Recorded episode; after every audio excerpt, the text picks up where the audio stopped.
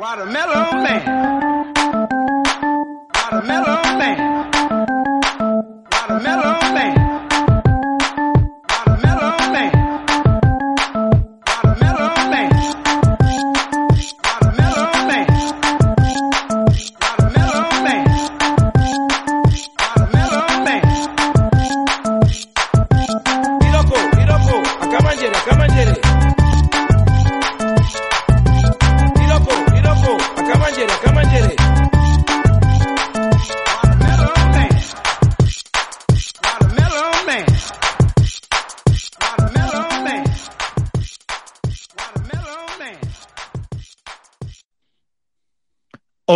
Soy Mayón y buenas noches. Hoy, día 23 de febrero de 2023, os traemos el capítulo 185 de los canales de Wintables.info. Vamos a hablar de Windows ARM en Parallels y algunas máquinas virtuales, el tema de la Unión Europea con Microsoft Activision, el canon digital en teléfonos que va a subir y algunas cosas de Twitter. Y para ello, pues tenemos aquí a los sospechosos habituales. Buenas noches, Samuel. Hola, hoy toca venir medicado. Si tienes un constipado, colega, que flipas. Buenas noches, Alberto. Alberto no, no tiene audio. Buenas noches a todos y gracias Samu por el esfuerzo de estar aquí. Buenas noches, Moisés. Muy buenas noches desde una polvorienta Tenerife. Mm, Polvorienta en el mal sentido, entiendo. Sí, sí, en el... Hay un meme de San Valentín que dice, este es el polvo que va a echar y se ve una foto de satélite de Canarias llegando el salima- la calima del Sahara. Es así. Bueno, y buenas noches, Rafa. A mí siempre me dejáis para el último. Es- No, es en el orden en el que estáis en la pantalla. Excusas, excusas, excusas. Voy a tener que llamar a mi amigo hacerlo todo lo que troco. Que os lo explique bien explicado. Bueno, bueno. vamos, vamos a saludar a Alfredo Blanquer, que es el único que ha entrado, pero ha hecho pole. Ah, bueno, ya ha entrado Jorge Lama, buenas noches también. Pero vamos, la pole se la queda Alfredo Blanquer. Bueno, en estos 15 días que hemos grabado, hemos grabado un montón, mira. Eh, Trek 23 ha grabado sobre, bueno, temillas varios de Apple, sobre la red de 6G y la diferencia de WhatsApp y Telegram. Eh, Atareado ha estado hablando con Alberto aquí presente sobre temas de, de Linux. Eh, Adriano habló de una serendipia, un tema con Tim Cook. La verdad es que está muy bien. Eh, os lo recomiendo. Eh, Rafa habló, eh, por un lado, Windows 11 en el Mac Mini M2 Pro, que ese todavía no le he oído. Fustígame. Y eh, en lo leído escribió, es- eh, o sea, habló de escribir, así lo hago yo, ese sí que lo he oído, de, de cómo se escribe ficción, cómo se escribe ciencia, divulgación. Manzanas enfrentadas, pues habló de una nueva keynote de la que no te has enterado, nos lo cuentan ellos. Back to the Game, pues estuvieron hablando del torneo semanal de Alien Syndrome, hablaron de Valheim, del beta Diablo 6, 4 y más cosas. Y bueno, eh, también Adriano habló de las redes sociales. eh, Alberto nos contó un problema que, bueno, nos acabó de contar el problema que tuvo en correos y no, blog de notas. Am, 99% verde nos habló de los eléctricos en Canarias y estuvo invitado Moisés. O sea que ha sido 15 días que hemos grabado mucho, pero lo hemos hecho un poco misoginia porque Atareado invitó a Alberto. Ah, sí, tú has grabado un vídeo. Mis No, endogamia.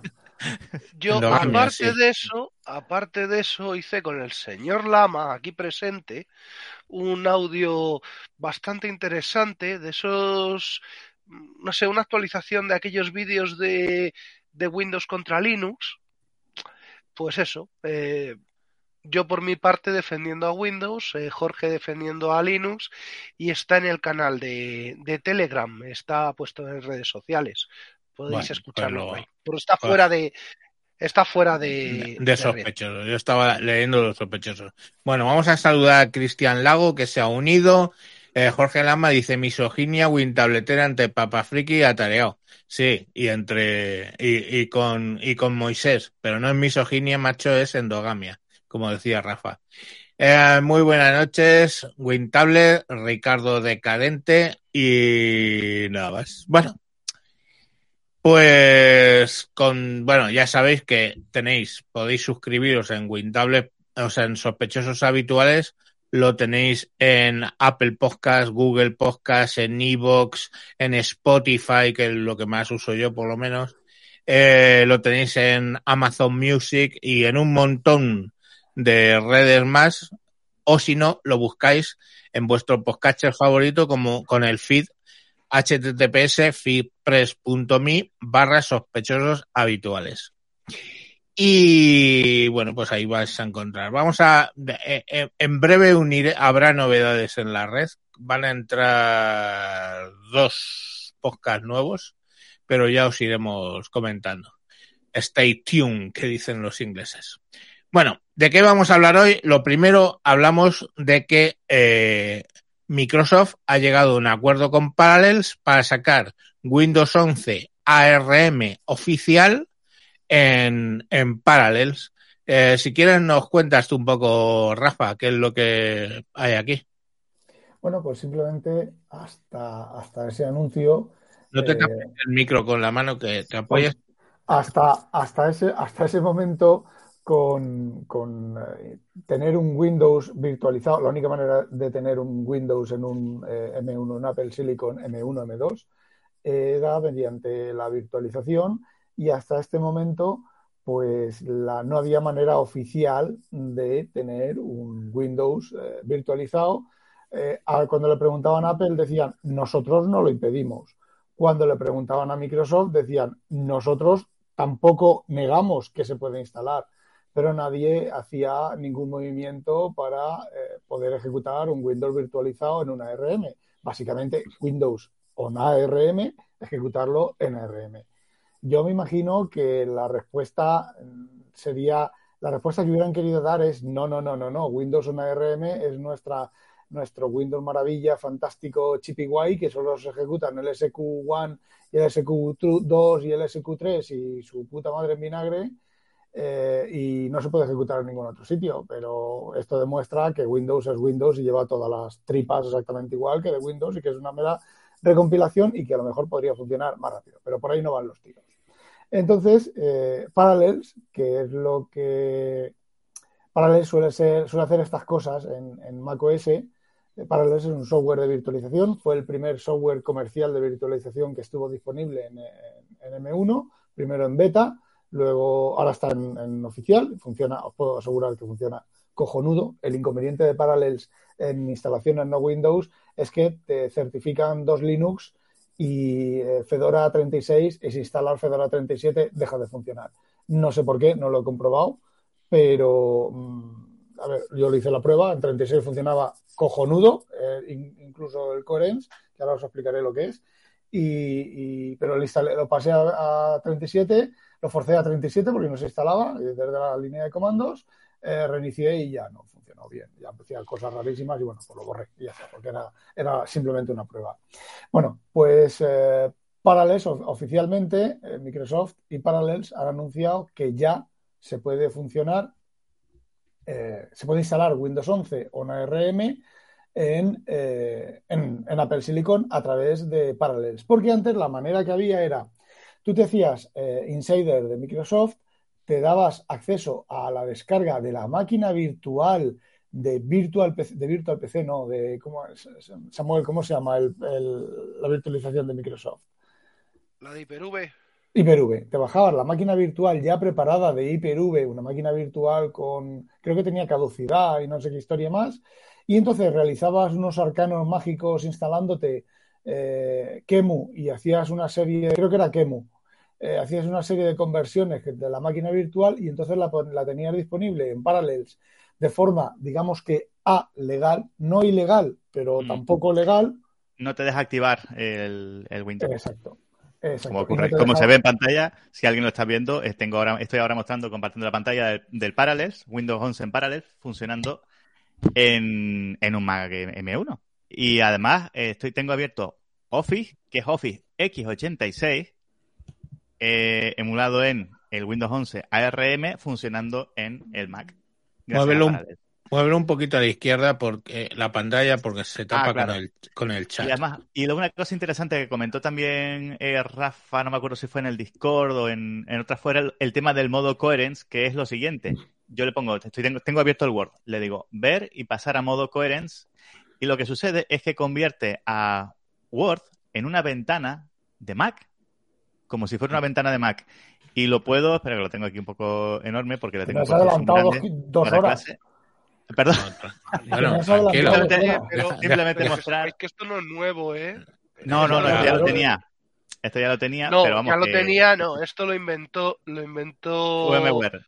Todo lo inventó inventó VMware. VMware No, para, para sacar aplicaciones de Linux en, sí, es verdad. En escritorio Windows. Y te deja tenerlo pues en el dash, las aplicaciones como si fuera una aplicación nativa de Mac, lo usas y bueno, muy ligero, no te enteras, pero continúa Eh, Rafa, esto simplemente para mostrarlo un poco y de- describirlo. No, lo pero- que, lo pero que muy interesaba no lo has enseñado. ¿El qué?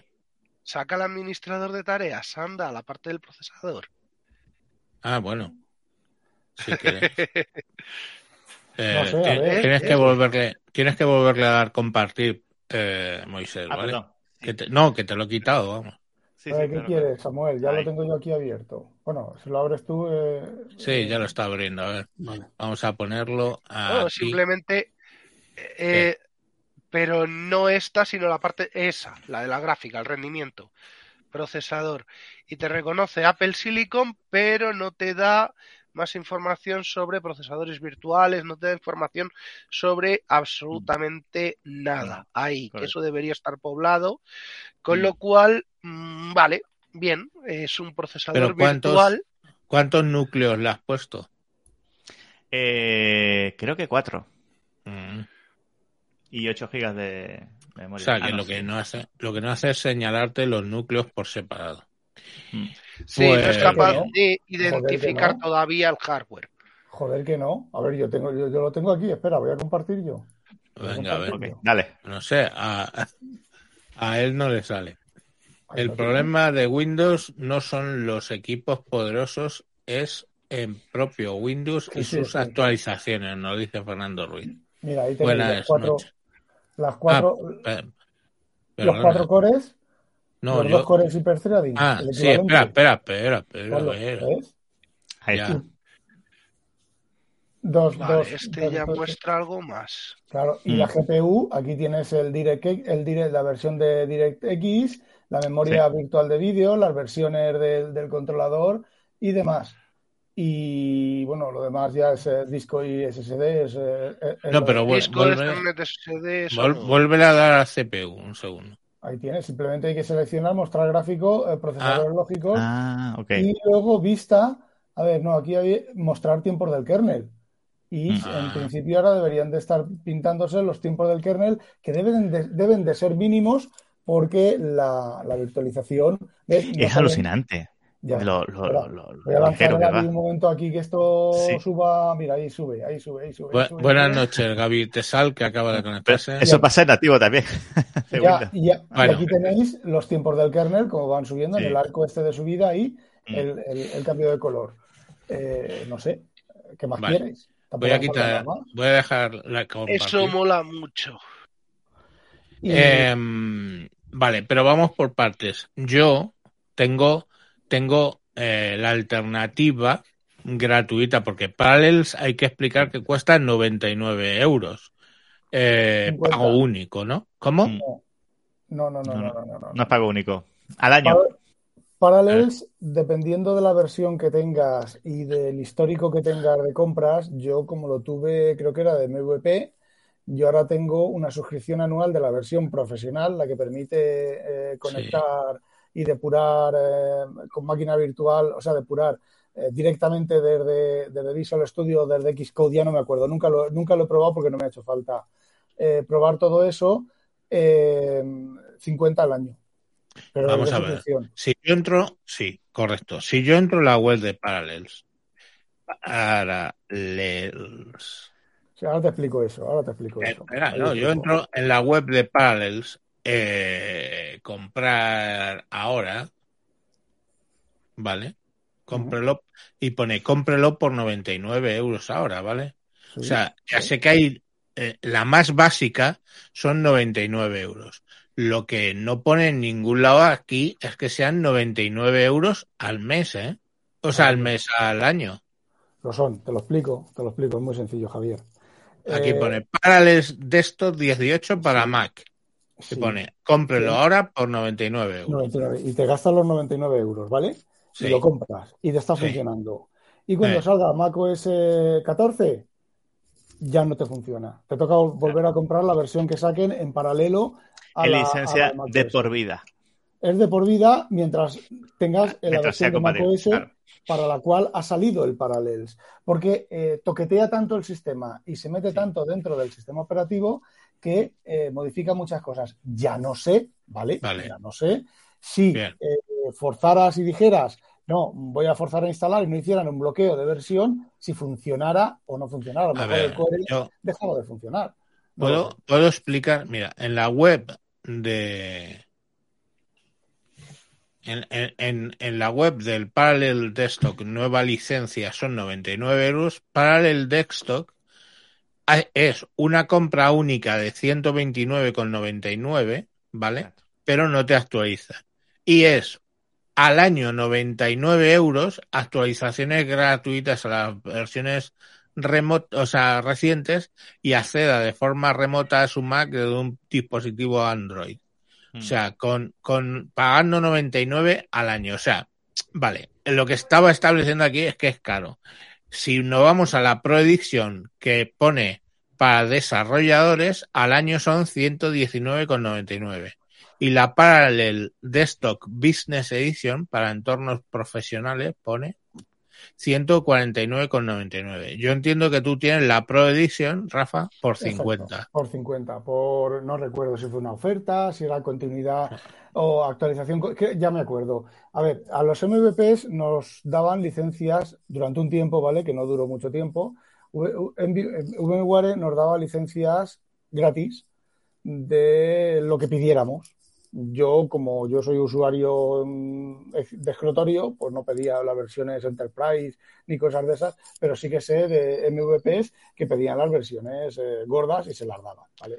Y yo, yo lo que yo pedí fue, aparte del Parallel, del, Parallel, del VMware para, para Windows, pedí el, el Fusion para macOS.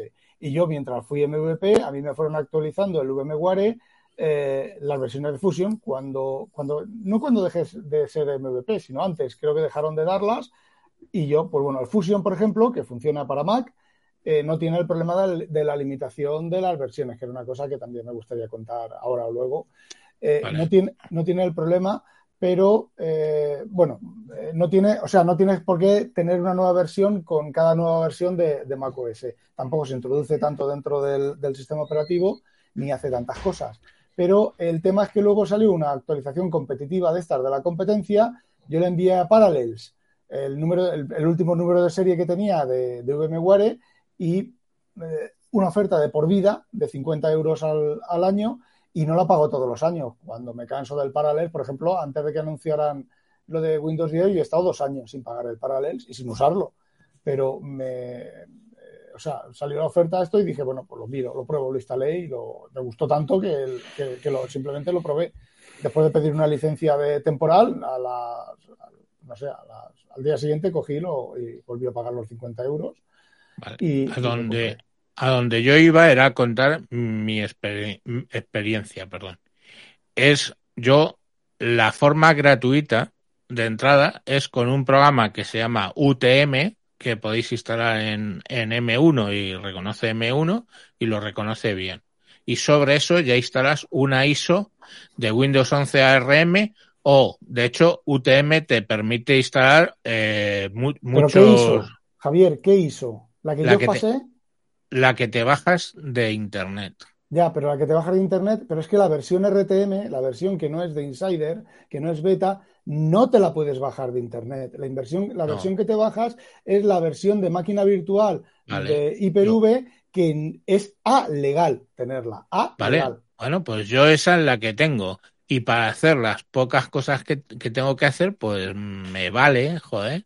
Claro. Y además, hay una cosa, una ventaja que puedes tener. O sea, independientemente, en, en UTM, además, gratis, porque a mí no me ha preguntado dineros ni nada, me he instalado macOS ARM. Y diréis, ¿para qué coño quiero virtualizar MacOS en, ma- encima de MacOS? Pues coño, pues si tengo que hacer un vídeo instalando una aplicación que ya tengo en uso, lo hago ahí y me funciona. También, por cierto, tengo Fedora 37 ARM, la oficial. O sea, UTM tiene dos cuestiones. Puedes o eh, emular, o sea, no, perdón, no sé cómo lo llamas, simular, a ver, espera, crear una máquina virtual, virtualizar o emular.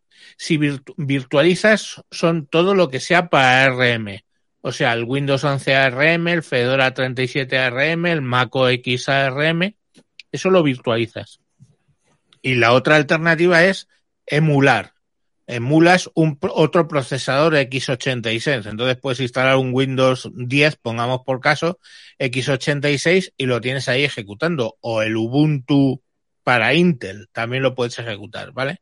Yo ya os digo que tengo el Fedora 37 ARM, el Windows 11 ARM, sí, la de la del beta, el no el beta, el Joder. Insider. eh, de Insider, Insider. Porque soy Insider, no pide gran cosa, pides que te des de alta como Insider y punto, y tengo el Mac OS para poder hacer las simulaciones estas. Eh, a mí me gusta más, para, o sea, para hacer eso de poder instalar cosas en directo, eh, cosas que ya tengo instaladas, a mí me gusta más el sistema de Windows, Win- de Windows 10 Pro y de Windows 11 creo que también lo tiene, que es el sandboxing tú hables en Windows una cosa que se llama sandboxing y automáticamente te abre un Windows completo instalado y sobre eso puedes hacer las instalaciones y una vez que lo cierras se pierde todo. Entonces, bueno, a mí me gusta más eso en Windows, pero eh, dentro de Mac, pues esto de UTM, que insisto, es gratuito porque te lo bajas de GitHub y funciona bien, pues coño, va bien. Y de acuerdo que no es el, el Windows 11 ARM oficial, pero funciona como Windows 11 ARM, eh, me permite hacer cosillas y para ejecutar una cosa puntual puedo. Es más, me puedo bajar Windows 10 ARM y también funciona, ¿vale? No lo he probado, pero está dentro de las de lo que llaman la librería de de de Windows, o sea, ¿Te funciona el dentro, o sea, perdón, de 11? U- ¿Cómo? ¿Te funciona el audio dentro de Windows 11? Perfectamente. ¿Te perfectamente. funciona el- las pantallas y puedes cambiar el escalado interior de la pantalla para que no se vea el texto muy pequeño, muy grande de- dentro de Windows? Sí, todo eso funciona. Pues En- todo eso era lo que quería decir en VMware, la última versión de VMware Fusion para Mac, todo eso no funciona en Windows 11 y creo que tampoco se puede activar, no te deja activar, no, no, no funciona la activación de nada en VMware para, para Windows Es que 11. Entonces, Windows 11 ARM solo es eh, solo se vende a, a determinados fabricantes. No hay, no puedes comprar una licencia pública. Eso es lo que ha cambiado ahora con el acuerdo este de Microsoft con VMware. Exacto, yo he podido ac- activar el Windows que he instalado aquí con una de mis licencias existentes de Windows normal y está activado sin problemas. Eh, Yo el Windows 11 ARM este que me he bajado de Insider pone claramente que no está activado, pero tíos, Te deja usarlo ilimitadamente. Sí, sí, sí. es que me da igual. Creo antiguamente, ¿vale? Estoy hablando de antiguamente Windows 10, si no lo activaban no podías cambiar el fondo de pantalla o su puta madre. O sea, Sí, sigue siendo así. como siendo queréis. Ojo, no te, no te dejas desde el menú de botón secundario en el escritorio y tal, pero si tú con el explorador de archivo le das botón secundario a una imagen y le das establecer como fondo de pantalla, sí te deja hacerlo. Bueno. O sea, imaginaos. Vale, pues lo tiene gratis. O sea, a ver, Mac OS es gratis, ¿eh? Eh, buenas noches, Andrés Ramos, que entras por aquí. Em, entonces, bueno, por ejemplo, estaba mirando, eh, ¿dónde? Aquí. Cosas que puedes instalar sobre UTM, ¿eh? Y no son lo único, tú puedes instalar una ISO, pero ellos tienen una página web de donde tú te puedes descargar imágenes y funcionan.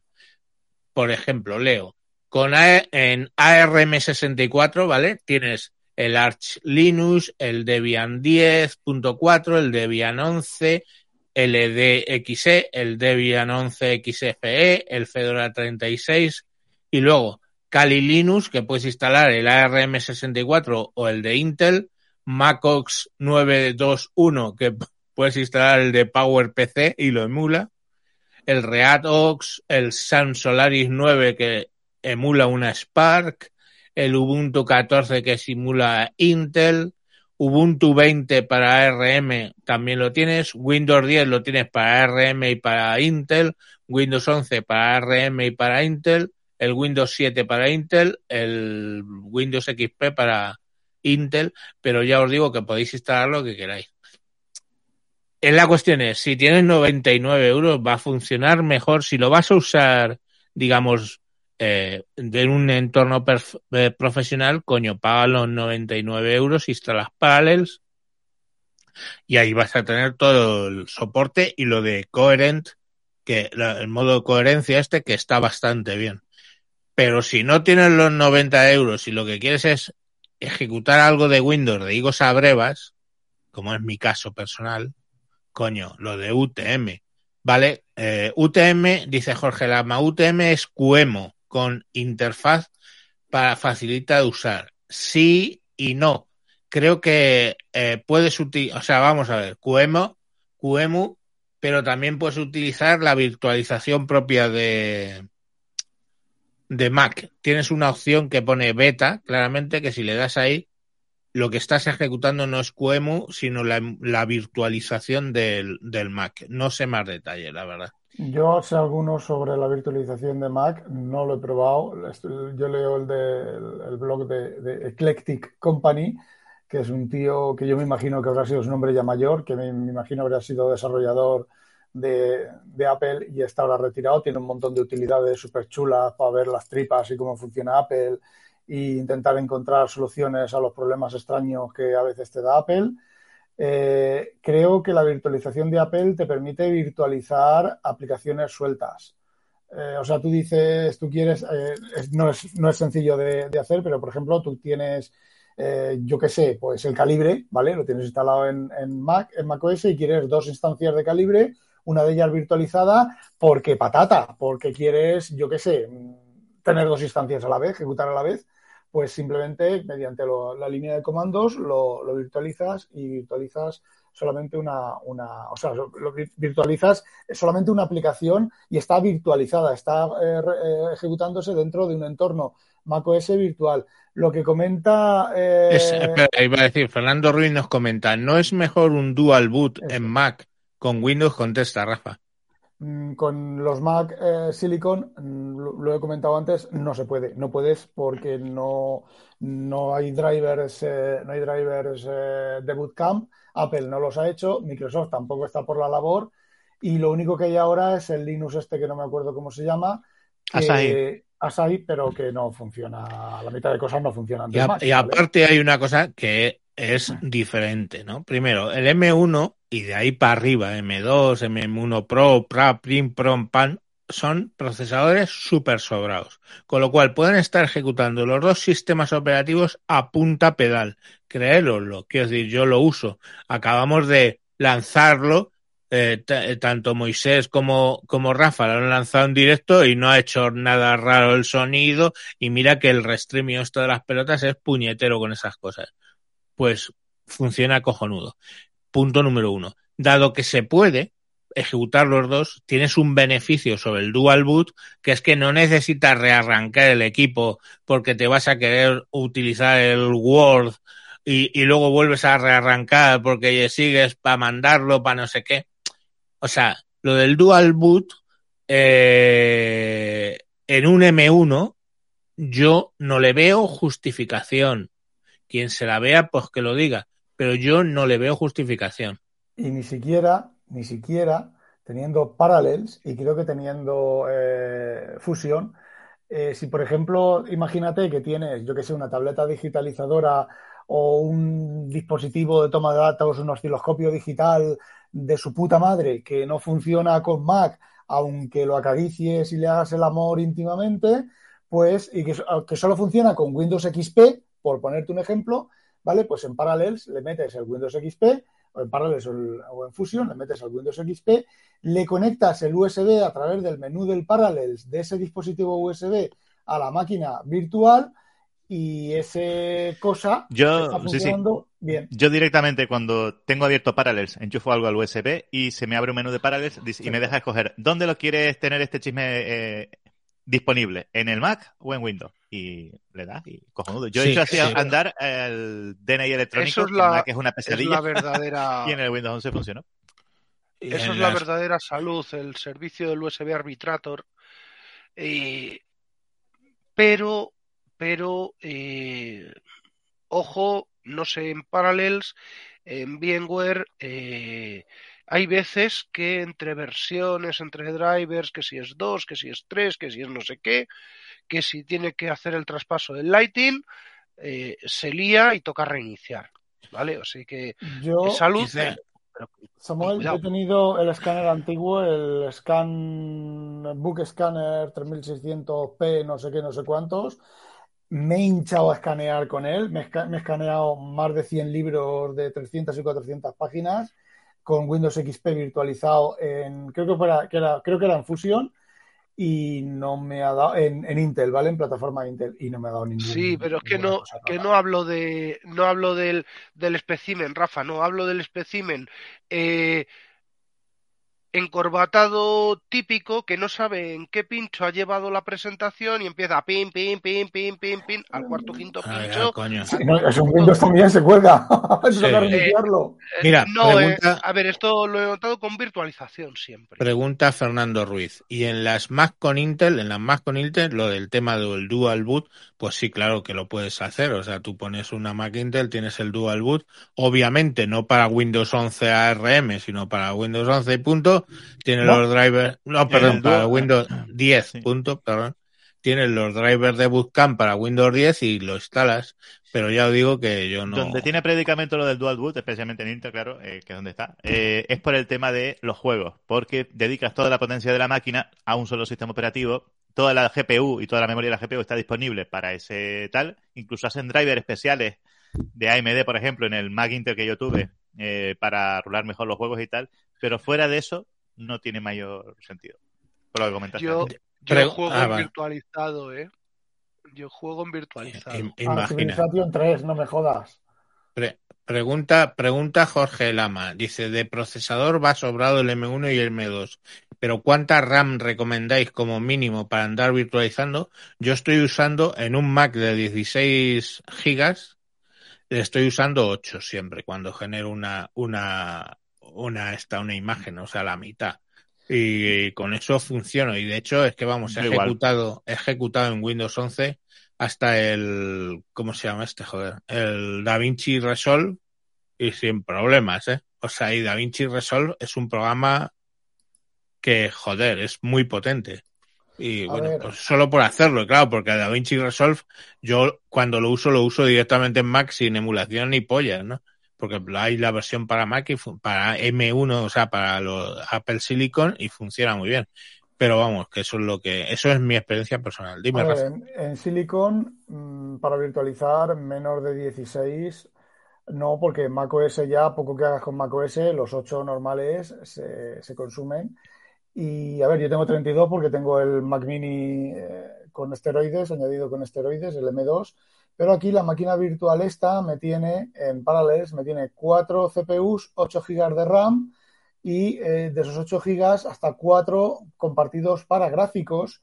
Pero esto es una de las cosas que Parallels hace y que, por ejemplo, el programa este que dice Javier no hace, es que esto es dinámico. Gracias a la arquitectura dinámica de Windows, la arquitectura dinámica de Mac, estoy moviendo así las manos como haciendo magia, magia, magia, pues si el sistema, si Windows necesita más memoria, mágicamente el sistema operativo le da más memoria a, Windows y se la quita a Mac, que es lo mismo que creo que hace VMware en, bajo, bajo Windows, con la virtualización de Windows, cuando el sistema operativo virtualizado eh, lo permite. Pero menos de. A ver, Windows con 4 va justito, ¿vale? Cualquier Windows con 4. Podría ser un Windows de 32 bits si la máquina, la configuración de la máquina lo, lo permite. Eh, lo mínimo 16 GB de RAM en el, en el, Mac. Si puede el 24 o 32, eh, mejor. Y entonces van los dos sobrados. Lo claro, de la bueno. magia de la memoria me lo apunto, ¿eh? Que sepas que me yo, lo apunto. Te, yo, vamos, te voy, yo a, digo te que... voy a dedicar un capítulo explicando eso. No sé cómo Yo- funciona, nunca me preocupo mirarlo. Pero que sé que lo hace, que vamos, que crece, y, lo encoge y lo, y lo hace, vamos, lo crece y lo Y encoge. que, ir, y, que, y que ir falto de RAM en los, en los Mac M1 y M2 no es lo mismo que cuando te pasaba en el, en el Intel, porque la velocidad de acceso al, al, al SSD es una barbaridad. Buenas noches a Frente al Cliente, el camarero oscuro que entra por aquí ahora. Como Eh, oscuro. Sí, ¿no, no, ¿no escuchas el podcast este de Sí, Frente sí, al lo Cliente? escucho, lo está, escucho, está lo muy, está muy bien. Bueno, eh, lo que sí que podemos concluir, ¿vale? Es que el Windows virtualizado en una de estas máquinas, ya digo, de M1 para arriba, eh, joder, va mejor, va muy bien. Y, está, y tú hablabas, Rafa, en uno de tus podcasts, de que habías hecho una prueba con el escáner a ver el rendimiento Sí. y el rendimiento no era malo, pero desde luego no era el, el que... No, por supuesto que no. A ver, yo lo que hice fue eh, abrí la, el, el, AVI, el AVI FineReader 15 OCR Editor, ¿vale? La última versión, actualizado en el, en el Mac virtualizado y en el, o sea, en el Windows 11 virtualizado y en el Windows 11 del BTO, que es un Intel de décima generación de 8, 8 cores, que son 16 cores, ¿vale? Son 8 por 2, 16 del hiperthreading. Y lo que hice fue el test, eh, estando el Intel con batería y sin batería. Lo que hice fue, cogí el mismo fichero desde macOS, en, en el caso de macOS, desde el Finder de macOS y en el, en el Intel, en el BTO, por desde el explorador de Windows, lo arrastré al, al editor, solté los dos a la vez y me esperé. Sin, sin batería, el Intel va aproximadamente cuatro veces y media más rápido en hacer el OCR de un, del documento de 160 páginas. Que, a ver, decir cuatro veces más rápido no es decir seis horas frente a una hora, son eh, tres minutos frente a, bueno, sí, dos minutos frente a ocho minutos, ¿vale? Entonces no son tiempos excesivamente, por lo menos en lo que yo, en lo que yo hago. Eh, y luego, eh, sin batería, o sea, conectado en batería, el, el M1 virtualizado iba eh, sobre la mitad, un pelín más rápido que la mitad. O sea, mientras el, Windows virtualizado hace 100 páginas, el Intel hace 190 o cosas así. Pero claro, una cosa, el i7 tiene 8 cores y el, la virtualización son 4 cores. Lo que no me atrevo es a cambiarle los cores al, al virtualizado por si acaso se me desactiva y me toca volver a usar otra licencia para volver a activar Windows por el cambio del, del hardware. Tienes, tienes rearmes y siempre y cuando sea menor del 50% en el número de cores, no se queja. Mm, Bueno, pues probaré con 6, volveré a hacer la, la, prueba, la prueba con 6. Pero vamos, que eso que estás contando es... Eh, hemos implementado eh, idle states y C states o emulación de idle states. Eh, me, me, mola, me mola porque es, porque es algo que, que, el software, que el software puede llegar a pedir. No es normal que eh, Word, que ofimática, te pida eh, ese tipo de, de, de, instrucciones, pero a lo mejor un juego sí. Sí, bueno, claro, en principio, a ver, yo he visto el, el, en, el, en el virtualizado, no lo he visto, no lo he mirado, pero en el, en el BTO lo he mirado y un OCR son todos los cores hiperthreading, los hiperthreading, los no hiperthreading, todos a tutiplane. Cosa que, como tú dices, que el Word pues no hace porque no le hace falta. Bueno, y el Parallels, yo no sé, ignoro la, lo que hace lo, el, la, el, UTM este. No, que, que no, no hablo de, no hablo del OCR, sino hablo de lo del consumo de batería. No, lo otro, lo del ah, consumo claro, de batería. No, claro, baja la, la frecuencia, es a 4 GHz eh, y eh, baja la frecuencia. Eso es lo que, eso es lo que me ha llamado la atención. Ya, pero eso lo hacen todos los portátiles, los portátiles ¿no? Y luego, y luego le enchufas la, el cargador, eh, hace el puto throttling de mierda ese y ya no te sube y se te queda a 700 MHz y tienes un i7 de 4 GHz a 700 MHz usándote dos, dos cores. Y te toca Todos apagarlo. somos. To- todos, todos somos Juan Luis, todos somos Lenovo. Buenas noches a David TG que entra, a David TG que entra ahora, le vamos a saludar, buenas noches. Eh, ¿Cómo?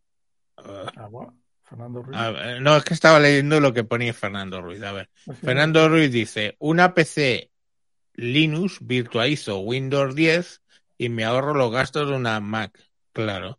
Y me equivoco, o me equivoco con un i7 de 32 de RAM, con un i7 de nueva generación o, o penúltima generación y 32 de RAM, ese, ese Linux que pasa, lo atas a la mesa bien con el Kensington Lock y todo esto para que no huele. Pues claro, pero te puedo decir una cosa, o sea, mm, el M1 va muy bien. El M1, no te hago ya del M2. o el o sea, M2 Pro. Y consume M2 mucho Pro y de, y de ahí para arriba, o sea, y con su- no, ya, pero me refiero a nivel de rendimiento, o sea, mm, yo no sé, de verdad, os lo juro, yo tengo una manía Apple importante y tenía una manía que decía, joder, no me hago al Mac y toda la mierda por al M1 por los dos monitores que tenía, dos monitores y solo podía usar uno y tal, y pensé en venderlo y de hecho lo puse a venta, pero luego dije, me cago en la puta, por lo que le voy a perder, me compro un monitor de estos de 37 pulgadas, tiro los putos dos, 34 pulgadas, perdón, tiro los dos de 22 que tengo, o los regalo, los vendo, y coño, ya veo, tengo ahora mismo Windows, o sea, Windows, perdón, el MacOS lo tengo con dos ventanas, la del, la del MacOS, o sea, la del MacBooker, y luego tengo una pedazo de pantalla aquí de la hostia, donde tengo el Telegram abierto, el WhatsApp, tengo esto de Restream, mira, para los que lo estéis viendo, pues ahí tengo un pedazo de monitor de cojones, coño. Entonces, eh, a lo que voy es, digo, no voy a conseguir ninguna máquina con Intel que me vaya como me va MacOS. Y en realidad, pues lo único es que yo lo que utilizo, pues lo que utilizo yo, lo tengo en Mac, lo tengo en Intel, lo tengo en, en todos tipos, porque casi siempre de, de trabajo y tal, y para mis cosas de ofimática utilizo el Google Suite. Entonces, pues, no lo sé. Eh, yo mm, básicamente pues me vale y retiré la venta, ¿no? Y ahora estoy feliz con el con el Mac y yo le tengo un poco de odio, pero joder, es que al César lo que es César estos equipos y hablamos del Mac M1 van van que se cagan en los putos Intel, pero a punta pedal. Yo no sé, no tengo otra experiencia que pueda contar. Yo cuento la experiencia tal como la vivo, ¿eh? Y uso, bueno, estoy utilizando el puto eh, que no lo usaba, ahora me he puesto a usarlo, el DaVinci Resolve para hacerlo de vídeo y lo de audio.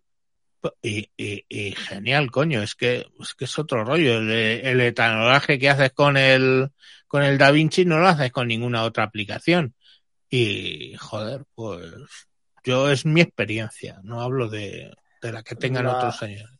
La diferencia eh, son, pues, no sé, el, el M1 o el, M, el M2 que tengo yo creo que son 30 vatios de consumo tope y eh, un Intel equivalente, o o sea, un Intel equivalente, un, in- un Intel de, digamos que este es el, el penúltimo, el penúltimo más potente que existe ahora, el que yo tengo.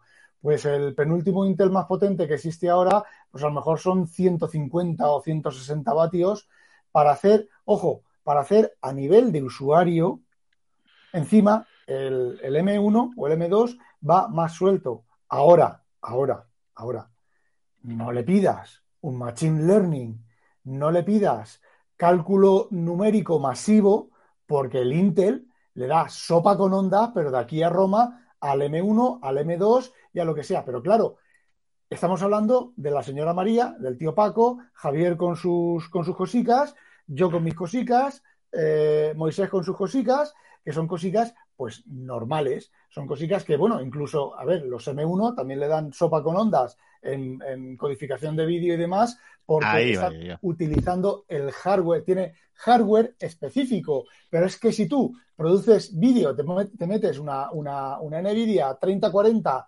y utilizas un programa que utilice la NVIDIA para hacer el, el cálculo, que ahora os lo digo, eh, le das sopa con ondas a, a cualquier Silicon, porque os, os comento, yo instalé el establo, el establo fusi- fusión, ¿vale? El Stable Fusion en el, en el M1 Pro del el portátil eh, y en el M1 y en el, y en BTO, ¿vale? Y lo que en el M1 Pro me genera una imagen, me tarda 40, 50 se- segundos, en el, en el eh, BTO con el, cargador, con alimentador puesto, me tarda 10 segundos, 5 segundos. ¿Por qué? Porque pone la. Y es una 20, una 2060, la, la- una NVIDIA 2060. ¿Por qué? Porque ahí es donde está, donde esa es la diferencia, esa es la única diferencia entre un Intel y, y un Silicon. Es en ese tipo de cálculos que Silicon, pues, no, no tiene, o sea, no es que no es que sea peor o que sea tal, es que el, el- el- Tiene el código en el hardware. Exacto. Tiene el hardware, eh, eh, la electrónica para hacer eso y el M1, el Silicon lo tiene que, que simular y justo al revés, para codificar vídeo en los formatos que Apple, que a Apple le gustan, es justo al revés. El Intel no tiene nada de eso y lo tiene que hacer a tirar a CPU y a instrucciones multimedia de CPU y el Apple Silicon tiene ese hardware. Pero si vosotros cogéis y vamos a, un PC, ¿vale? Un PC antiguo de los de antiguo con slots, y tú compras por ahí una aceleradora de codificación de vídeo y la montas al Intel, pues le vuelve a dar sopa con ondas. Si las hay, que no las hay, en su momento las había, ¿vale? Tú en Intel, dime, Moisés. No. Eh, ah, Bueno, no, no, bueno. Pregunta Jorge Lama, dice, ¿dónde recomendáis comprar Mac M1? No sé si es de segunda, entiendo que de segunda Apple mano. Store. Porque eh, de, de- de comprarlo en el Apple Store lo puedes comprar, sigue habiendo Mac M1. Em, de segunda mano, pues chicos, Wallapop y teniendo los cuidados que hay que tener con Wallapop. No, Wallapop, mucha suerte y una estaca. No, bueno, Yo- joder, mucha ¿sabes suerte, no, mucha suerte no, mi- mucha cabeza.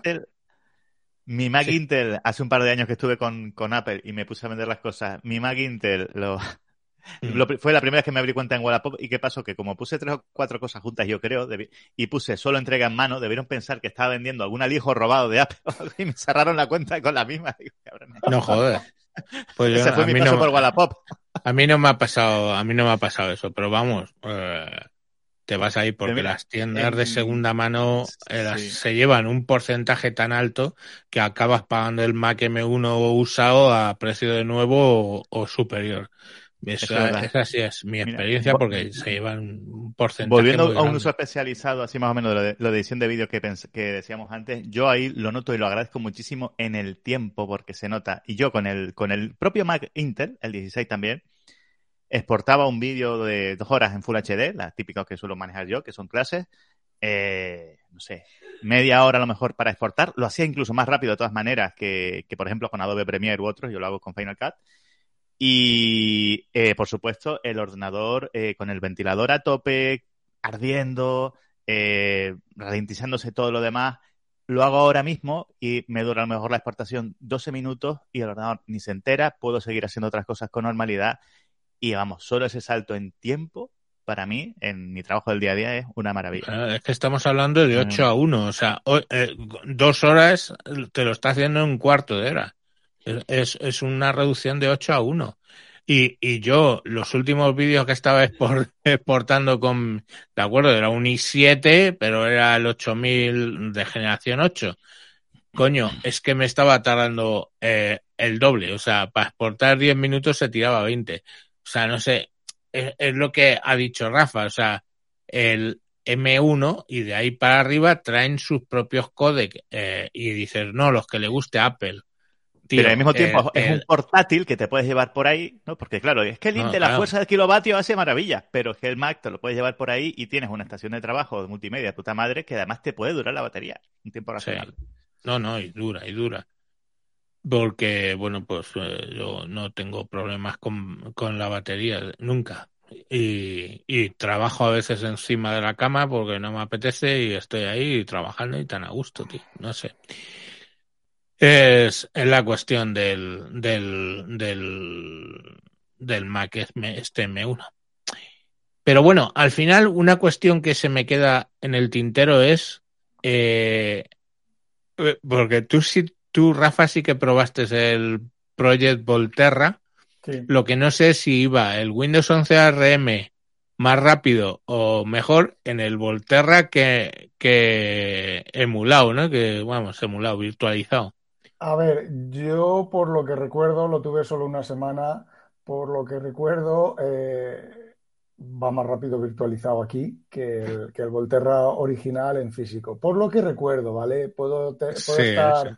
No, eso es lo que es lo que se comenta, ¿no? Eh, Se comenta sobre todo con la Surface X, pero joder, macho. Sí, mismo, la, sí, mira, sí. la integración de la parte de vídeo en Parallels es que es brutal, porque uno espera, como siempre usa máquinas virtuales, inconsistencias. Le das al menú de inicio y ves a lo mejor que, que, ha- que dé algún salto, que algo es. Y no, además lo ves en la pantalla del Mac que es de 120 Hz y ves que va con una fluidez que parece nativo, que parece el Mac, el, el Windows, que yo digo, hostia, qué barbaridad. O sea, la, la integración, al menos de la parte de la interfaz, el manejo de vídeo es instantáneo, es brutal.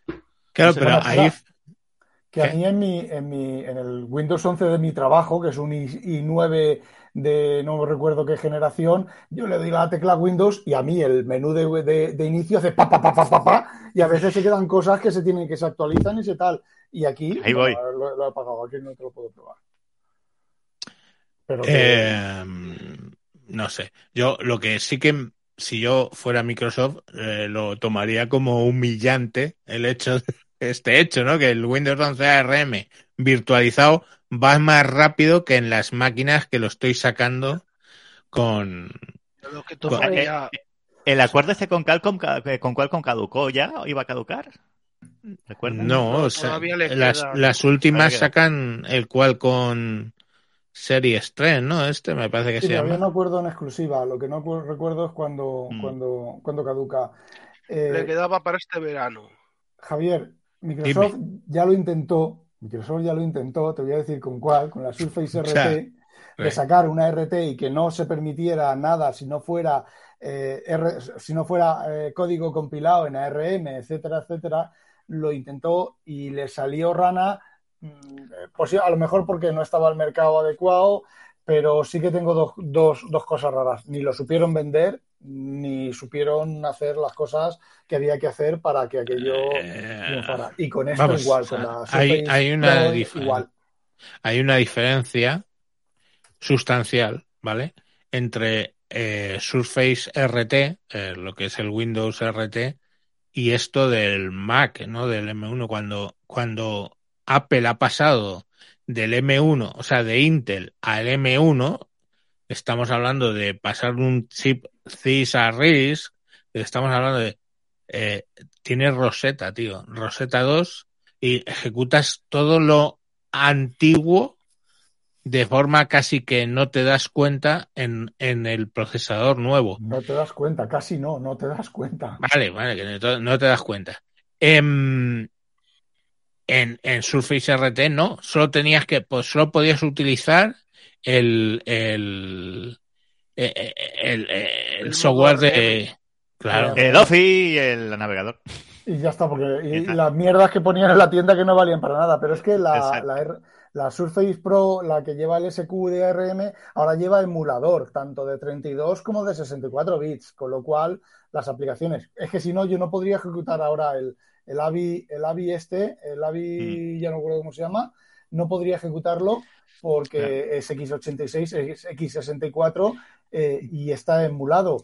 Y más aún, mientras lo instalaba, veía cómo Microsoft, los runtime, el runtime de Visual Studio, Sí. instalaba el Avi Reader, eh, Microsoft me lo sustituía por el de, el de ARM, me imagino que con la capa de traducción. O- Ojo que aquí también Google putea lo suyo, que sigue sin, que sigue negándose a sacar Chrome en ARM, claro, es el navegador mayoritario, mucha gente, la gente que se pille eh, los chismes de, eh, de Microsoft con ARM o con Qualcomm y tal, se bajan el Chrome, lo van a usar, dicen esto apesta, vale lento y se come la batería, y es porque están usando el de el Chrome Intel, claro.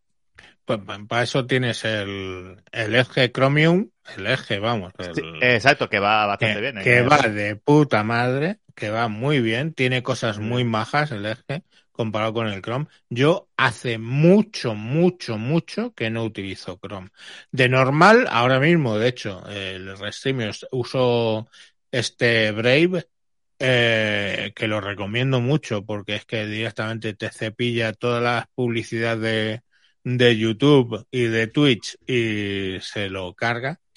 pero si no, pues utilizo el eje, eje Chromium. En el propio teléfono, en mi teléfono Samsung, el navegador por defecto es eje Chromium.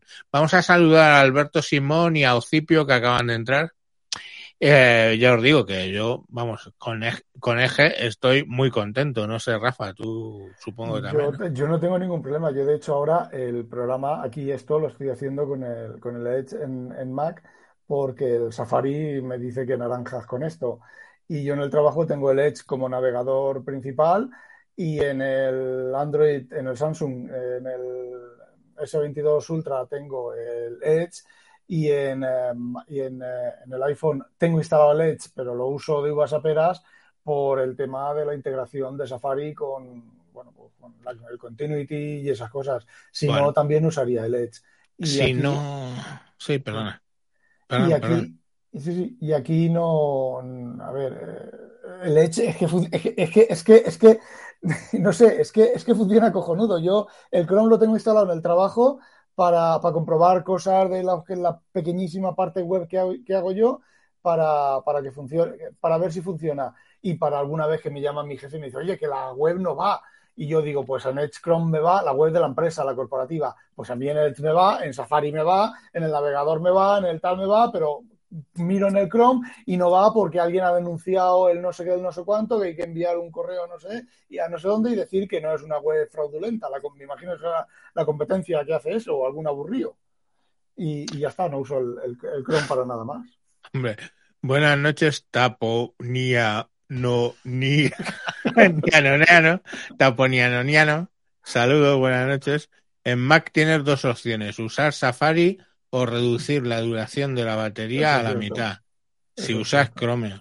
Sí. Yo, vamos, no sé, yo es que tampoco le presto mucha atención a la batería.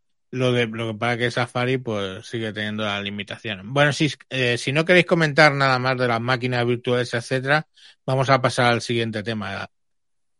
Nada, ¿no? Bueno, pues hoy Microsoft, hoy, today, Microsoft iba a la Unión Europea a defender la compra de Activision. Eh, cuando salió lo de la compra de Activision, sabéis que este tipo de macro compras, pues, estamos hablando de la compra más grande de un estudio de desarrolladores de software, pues, de juegos, perdón, de, de, de la historia, pues este tipo de compras las tienen que autorizar tanto la Unión Europea en principio como eh, la competencia de Estados Unidos. Y la Unión Europea le estaba poniendo pego, pegas a Microsoft por temas de monopolio, ¿no? Que iba a dificultar mucho la entrada de otros desarrolladores en el mundo Xbox con la compra de Microsoft, o sea, Activision por Microsoft. Eh, ¿Cuál ha sido la reacción de Microsoft? Pues ha liberado todos los Call of Duty para que lo puedan ejecutar en Nintendo. Han hecho una serie de movimientos para que vean, pues bueno, eh, o sea, con Nvidia también, para que Nvidia puedas ejecutar los temas de los Call of Duty y todo este rollo, para que, bueno, no cante tanto lo de Activision, pero la realidad es que, primero, yo creo que el dinero manda, cosa que le cuesta entender a la Unión Europea, y joder, yo no le veo. Aquí, aquí eh, hay que mencionar a un tercero que ha tenido mucho que ver en toda esta movida. ¿Quién ha llevado a Microsoft a la Unión Europea? Sony. No. Es Sony quien está eh, pasando la documentación europea, a la Unión Europea de esto es monopolio, no nos van a dar los Call of Duty para nuestra PlayStation, esto nos deja en posición de tal. Entonces, esto, eh, eh, mediando la Unión Europea, es una guerra realmente entre Sony y, y, Microsoft. Lo que ha hecho ahora Microsoft es llegar a un acuerdo con Nvidia y con Nintendo, garantizando la publicación de Call of Duty, que son de Activision, ¿no? La empresa que va a comprar en los próximos 10 años para, para Nvidia GeForce Now y para, y para las consolas de Nintendo y en plan diciendo para, de cara a, a, que cuando la, la Unión Europea tenga la, la, compra sobre la mesa digan, mira, como esto no va a afectar a la competencia ni monopolio porque sacamos tal. Pero aquí quien está metiendo CISAI a tope es Sony. Ya, que pero son los que ¿eh? deberían cerrar de una vez. bueno, Sony... Tiene, no, tiene claro, sus... que Microsoft está ahora con un modelo de negocio, lo del Game Pass, que, que, que, que a Sony le ha, le ha cogido fatal Ahora tuvieron que hacer una cosa por el estilo, pero a ellos les viene fatal este modelo de negocio. Ellos venden de, de, de, la licencia, de vender los típicos juegos por unidades y ya está. Claro. Microsoft ha comprado, mi madre, compró ID y Bethesda, que fue una compra del copón, compró también, eh, también has comprado varias más eh, estos últimos años, ya no me acuerdo, ¿no? Y esto Sí. ya aquí pues se ve que hay en Sony en, en Estados Unidos y ya pues dijeron, pues saca a los abogados porque esto, a esto hay que pararlo de alguna manera.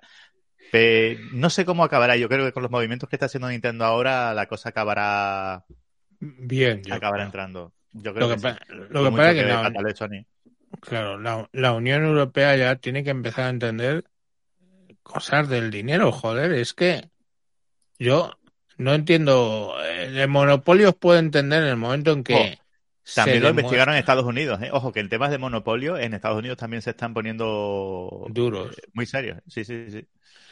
Ya, pero yo qué sé, no sé, yo no le veo, no lo veo mal, quiero decir, Sony pues tiene sus, sus estos, ellos desarrollan, eh, yo qué sé, tío, eh, no sé, luego está, dice, menciona Tapo Ni- Niano Niano, lo siento, joder, es que vaya nombre los cojones, comenta, dice, Activision no eran los que hicieron harassment a lo loco, es políticamente correcto comprar eso, pues eh, sí, tenían varios casos, pero... Ojo al, ojo al timing, porque cuando pasó aquello, el que lleva Phil Spencer, que es el que lleva la división de Xbox en Microsoft y tal, la cara visible, ¿no? Dijo, uy, esto nos resulta muy preocupante y tal, estamos teniendo reuniones, no sé cuánto, y vendieron la compra como un intento de también de, mm, vamos a comprar y vamos a arreglar esto, ¿no? Una cosa así, ¿no? Cuando anunciaron la compra el año pasado o el año anterior. Les importará Cuidado mucho que- a las empresas y a los inversores. Mi- Microsoft, Microsoft Espérate, es... ¿esto no era lo de Blizzard? ¿Esto no Sí, era lo pero de Blizzard? Activision de- Blizzard, pero espera, un segundo. Eh, Microsoft es experto en bajarle el precio de las cosas que va a comprar a base de meter ahí un infiltrado. Os Muy recuerdo Nokia, os recuerdo Nokia. Nokia. Metió a un infiltrado, bajó el precio y compró barato. Y esto espérate que no hayan tenido ellos que ver o por lo menos lo han aprovechado para comprar más barato. Eso está claro, tío. Decía Madre. Samuel. que pero que, Que eso sí. pasó en, en la En parte Blizzard. de Blizzard Sí, y bueno. Eh, a raíz de, de que llegó Microsoft empezó a, a repartir hostias eh, fue cuando cuando separaron la especie de joint venture que tenían ¿no? de hecho Blizzard sigue con con su diablo y sus cosas por su Mm. lado Mm, no sé Sí, bueno, y era el, el CEO también de, de Activision, Bobby Kotick, que, que también era, en fin. eh, Sí, bueno, pero es que-. Pero eso se soluciona, eso se soluciona con un con un maletín y un y una bolsa de espara- perdón, un, un- una tira de esparadrapo. Bueno, oye, de todas maneras, mira, eh, salía ayer la noticia de que Ayuso se reunía con los de Microsoft porque va Microsoft a instalar una serie de cuestiones en la Comunidad de Madrid que van a suponer, supone una inversión de 5.800 mi- millones de euros que generará 13.200 puestos de trabajo solo en la, en la Comunidad de Madrid. O sea que parece ser que estos están están moviéndose a nivel político bas- bastante, por lo menos aquí en España, no sé. Me parece cojonudo porque, oye, la Díaz de Ayuso tiraba diciendo, fijar lo que consigo para la Comunidad de Madrid, pero la realidad está ahí, son 13.000 puestos de trabajo, coño. No había también Y, otra cosa ojo que, que- iban a hacer. Un momento, es- este, Moisés. No había también otra cosa que habían propuesto eh, no sé quién, que iban a dar no sé cuántos miles de puestos de trabajo y no sé qué iban a construir y qué iban a hacer y que iban no sé qué y luego se descubrió que era todo una mierda y un invento y que el que iba a invertir eso de- ni, ni sabía que iba a invertir ahí o algo de eso, también en Madrid. Eh, no sé, es que alguien, alguien- es que lo que me ha dicho Rafa es alguien ha matado a alguien, o sea, pues no lo sé, quién Lo es el alguien. Lo que, lo que está aquí es que está un comunicado de prensa conjunto entre Microsoft y Ayuso diciendo que van a invertir 5.300 millones de euros eh, entre el 22 y el 25 y que van a crear 13.200 puestos de trabajo. Cuando hacen... Ya, si no te digo que no. El de Amazon eh, yo creo que ya está terminado y está en producción en Zaragoza. El que no me suena, el que no me suena que saliera o el que o el que puede ser un timo, puede ser el de Sevilla. Sí, eso me suena. Sevilla. Algo me suena de que en Sevilla había, al final no se había hecho algo y ha, y ha estado un político por en medio. Sí, pero es que no Eh, tengo li- datos bueno. de quién, no, no me acuerdo. No me acuerdo. Eh, Que se fue a Sevilla perdió la silla. no me acuerdo, la verdad. Mm. Nada, iba a comentar simplemente que, el, eh, que Sony que está metiendo tanta caña con esto, pues básicamente porque no tiene el, el músculo económico que tiene Microsoft, porque cuando Microsoft lleva ahora unas cuantas adquisiciones de estas, lo primero que hizo Sony fue hacer otra también, comprarlos a Bungie, los desarrolladores de Halo, que ahora están con Destiny, que también fue una compra muy sonada. Bueno, aquí también es todo oportunismo y, e hipocresía. Ya. Es que, lo a ver, eh, los que, cuando los políticos se meten en economía, ¿vale? Mm, sale perdiendo la economía, es, es así. O sea, no, no, no lo saben hacer, no lo saben hacer bien, ¿no? Todo este rollo de macroinversiones que prometen en, e- en época electoral siempre son un poco, son un poco extrañas, extrañas.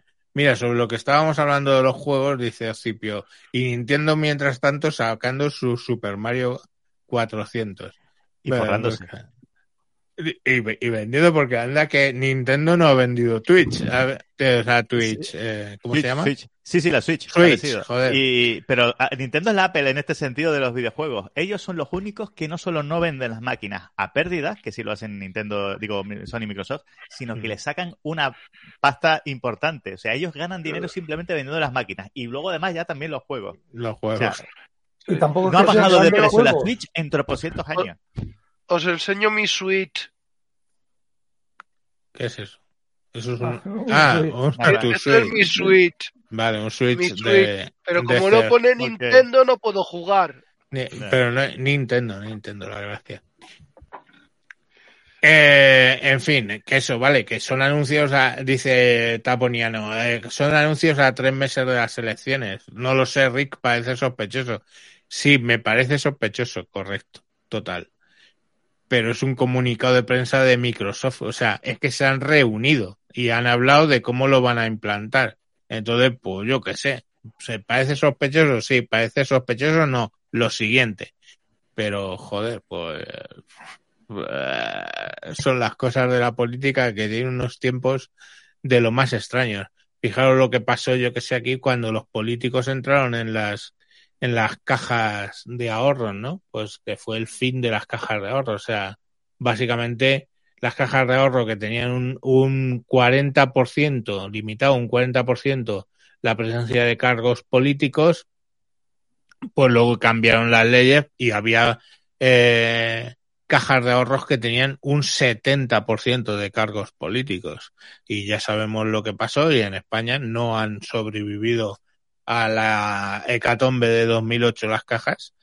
Eh, solo ha habido dos que realmente han hecho bien la migración a banco y, y ya está. O sea, no sé, cuando la política toca la tecnología, eh, o los negocios, pues las Cualquier cosas cosa. salen, salen mal. O sea, sí, sí, es que es una sensación que te queda siempre de que cualquier cosa que toca un político lo enmierda en innecesariamente. Fijaros las decisiones de tecnología de la Unión Europea. O sea, a santo de que ahora todo el mundo tiene que ir con el USB-C. Hostia, y si mañana sale el USB-D y es mejor, en la Unión Europea no lo puedes poner en los teléfonos porque te obligan a sacarlos con USB-C. Hostia, yo qué sé, macho, es que Ya, Fi- Fijaros lo que le va a pasar a Apple con la mierda del, del Lightning. Coño, el Lightning estructuralmente, no hablo de las características, estructuralmente tiene más lógica que el USB-C. Pero como no se puede, pues ala, a pasarse ahí- a USB-C. y hay más choteo con lo del Lightning y del USB-C, que los, en los mentideros se comenta que sí, que va a llevar USB-C, pero va a tener la velocidad del Lightning, que es USB 2.0. O sea que Ya, Eso. eso, es- esas cosas Apple no sé por qué las hace, la verdad, porque no entiendo, o sea, joder, lo de la velocidad, el USB 3.0, mm, la velocidad eh, se multiplica sobre el USB 2.0, o sea, el, el, sí. el USB-C, y, y, y además es que la propia Apple tiene el Thunderbolt sobre USB-C y, y, y van de fábula, coño. Que, que te puedes sacar vídeo por ahí, puedes hacer cantidad de cosas. Entonces no entiendo por qué en Mac se van a ese tipo de huevadas, pero bueno, ellos sabrán, y digo en Mac, en iPhone, ellos sabrán y desde luego lo que hacen son vender iPhones como, como bestias. Entonces, pues, ¿quién, quién, es, quién tiene la soberbia de decirle a, Apple que está haciendo algo mal cuando su cuota de mercado está subiendo como la espuma, ¿no? Eh, en Estados Unidos no eres de la generación Z si no tienes un puto iPhone, porque ven como a, a los homeless son lo que le dejan los Android y ahí lo Y tienen, una, ¿no? y una cosa que no se conoce aquí, y es que lo que aquí es el WhatsApp, ahí es la mensajería, entre comillas, por SMS.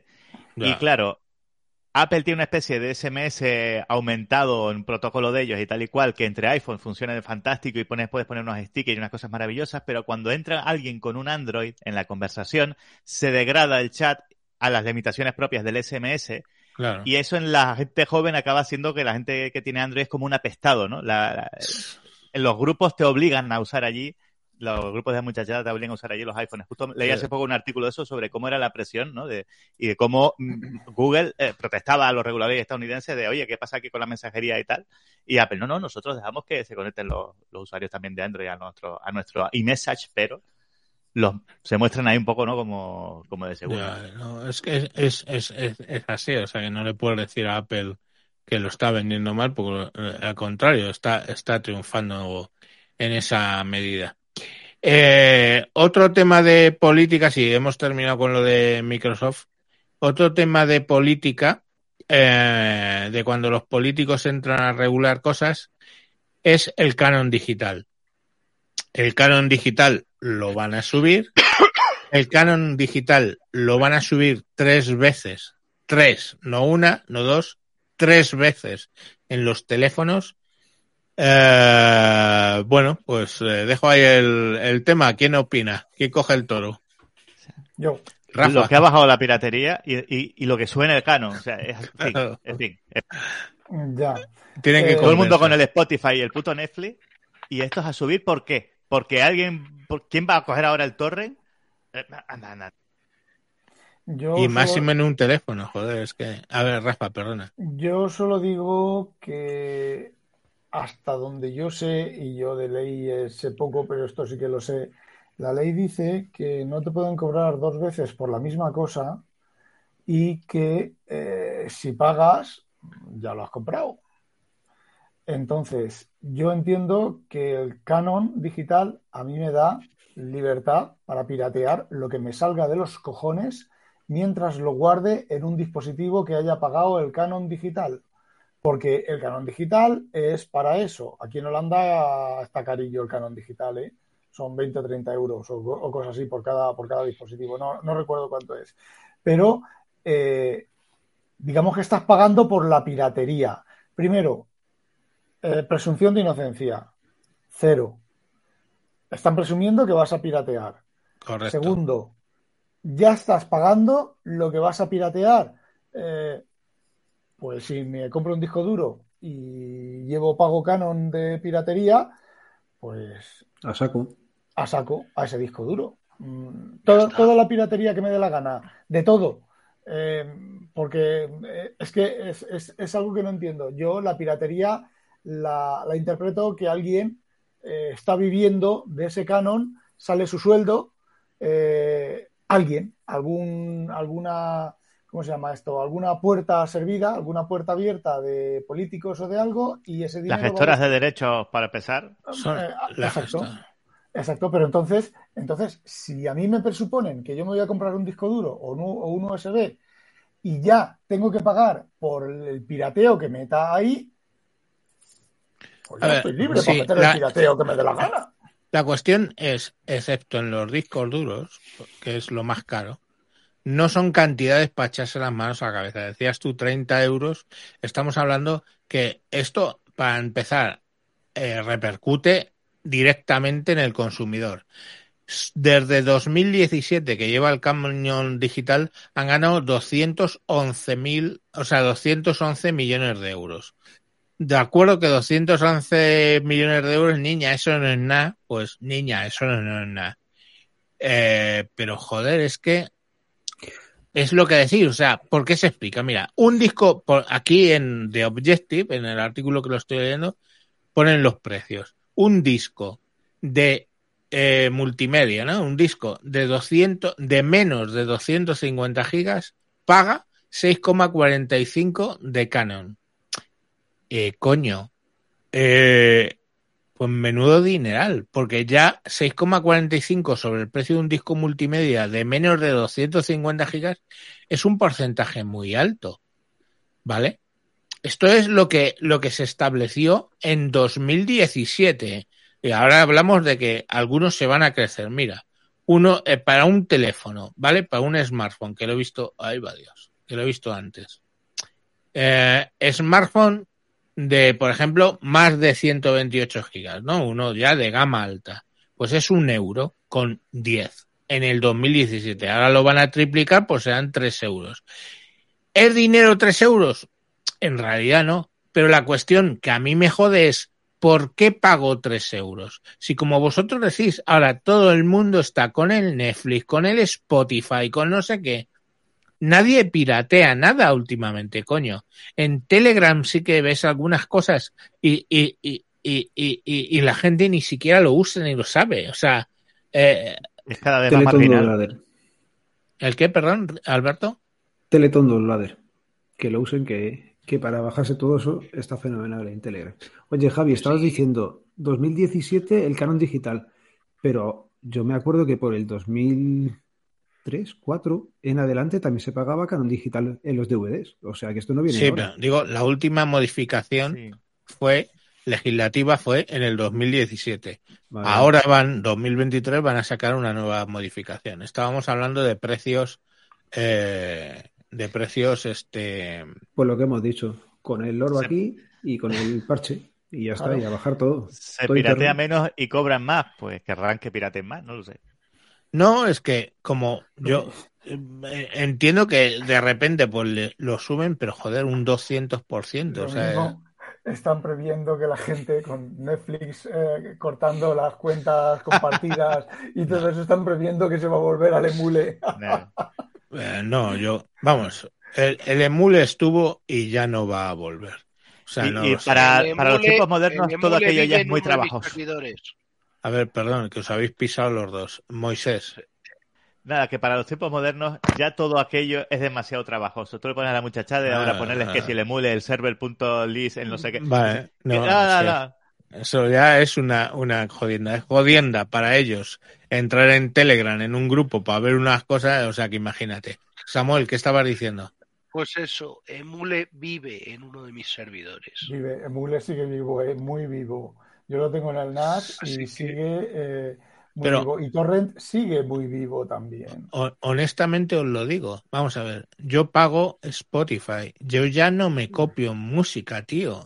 Lo digo no, así. Claro. Yo pago, pago Disney Plus, pago eh, Amazon Prime y Disney Plus y Amazon Prime. Me quité de Netflix antes de que pasara todo esto. Joder, yo ya no pirateo, no tengo tiempo de verdad, literal, para pa ver más cosas.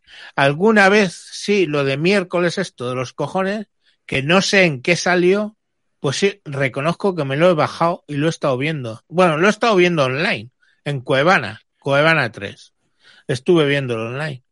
Pero algún partido de fútbol, alguno digo sabrevas, joder, no sé, yo, yo no veo ahora mismo la piratería como un problema, como el problema que era en los 90 o en los 2000. Joder. Y encima las que... pelis te aparecen ya para ver en streaming. A... poquísimo del cine, porque antes era, no, es que ahora para que salgan DVD nada abajo. No, no, salen ya casi. Salen en seis meses Rápido. salen. Yo es que creo siempre lo he dicho, y de hecho tuve un blog que tenía, pues creo que eran 20.000 visitas mensuales únicas y demás, cuando yo explicaba mis cosas de cómo quitar bichos a, a cosas. Yo siempre he dicho que la piratería no es ningún problema. A ver, si, como dices, mm, en aquella época la piratería también era complicada. Tenías que el emule, el servernet, el no sé qué, los servidores que te ponían falsos que luego te bajabas y salía el torrente diciendo no me pirates, no me pirates, las dos horas de, de la, de la película. Eh, te bajabas eh, la película de Solo ante el peligro y te salía chochitos calientes y, y- y cosas de esas. Eh, la piratería nunca ha sido un problema. La piratería ha sido la excusa de los medios que producen eh, cultura, digamos, de las productoras de cine, de, de, de vídeo- las editoriales, las, todo ese tipo de empresas, las GAE y demás, es la excusa que han puesto, que ponen para poner el grito en el cielo e intentar chupar más del bote.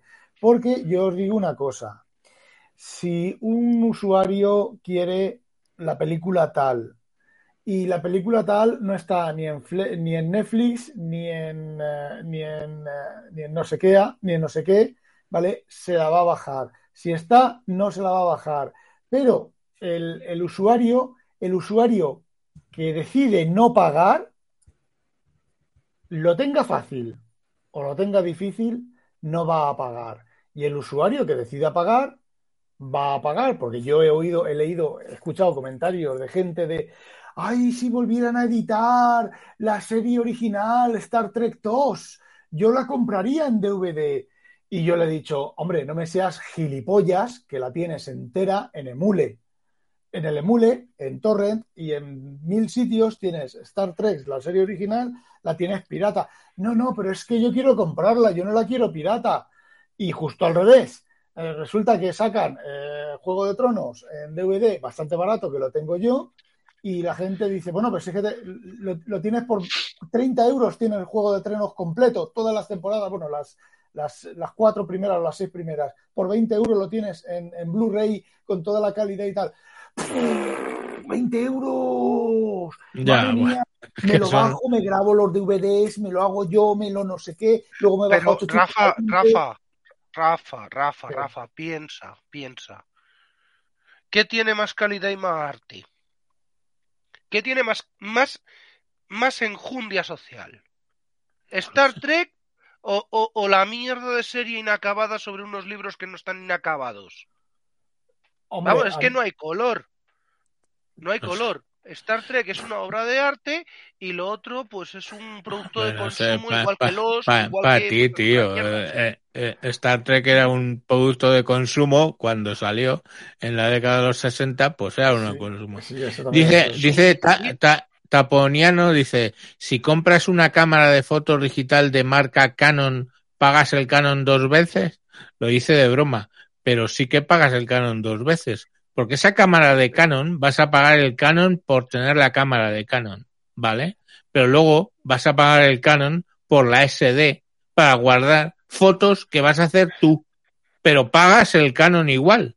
O sea, pagas el Canon para tener eh, eh, una tarjeta SD donde vas a guardar tus contenidos, no vas a guardar contenido de otros, porque obvio, una foto que tú hagas, no una foto que tú cargas en la cámara, ¿para qué? Buenas noches a David Silgo Díaz que andaba enfermo. Esto Hoy hay muchos enfermos aquí. Eh, no sé, tienen en las GAE ahí el departamento este de investigación del precrimen. Pues antes dirá, pero yo solo lo uso No. para mis vacaciones y ellos te dirán todavía. No, claro, pero mira- mirad eh, los nuevos, antes os he leído las cifras de 2017, las cifras de 2018, pues, o sea, de 2023, perdón. Un disco duro eh, periférico HDD de más de 6,1 tera son 6 euros de, de pago. Hostia, pues. Disco duro sólido, es que ponen unas descripciones. Periférico, de es- un disco SSD de más de un tera, 6 euros. Coño, hay discos de, de, de en Amazon de 2 teras que cuestan 25 pavos. Pues imagínate lo que son 6 euros sobre 25, coño, un 20%. Em, sobremesas portátiles de hasta un tera, 5 euros. Una impresora monofunción, ¿vale? 4 euros. Joder. Necesitamos y- imprimir en una impresora monofunción. Yo Bueno, puedes sé, imprimir tío. un libro. ¿Qué es lo que que estoy, que leyendo los precios que han puesto aquí. Un los tablet que hacían ahora fotocopiándolo, del ¿sabes? país. Ya. Los tablets Android, los tablets, un tablet Android o iOS, ¿vale? Y además han tenido los cojones de poner y o Harmony OS, tócate los huevos. Eh, 3,75 euros. Un teléfono inteligente de, de, de 128 son 3,25. Antes eran 1,10, pues eso, un, un 200% más. Eh, libro multimedia 3,15, que sí que es que es cojonudo, muy gracioso todo. Y lo más barato ¿Qué de lo que... multimedia? Sí, un reader, joder. Ah, vale. Sí.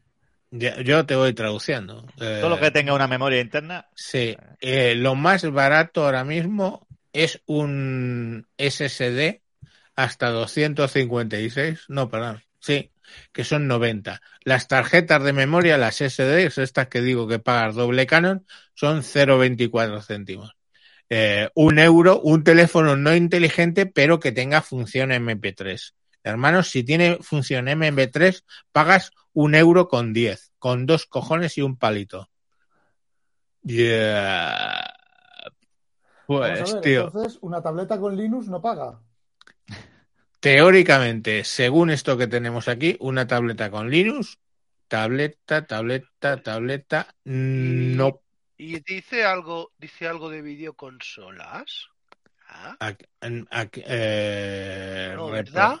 Si tiene ya no dice reproductor, nada de videoconsolas. no, ahora no. Aquí, de lo que yo tengo ¿Por qué aquí en... No lo sé, tío, pues, ¿por qué será? Ah, tú afirmas, eh, comenta por qué crees que es. Coño, pues muy sencillo.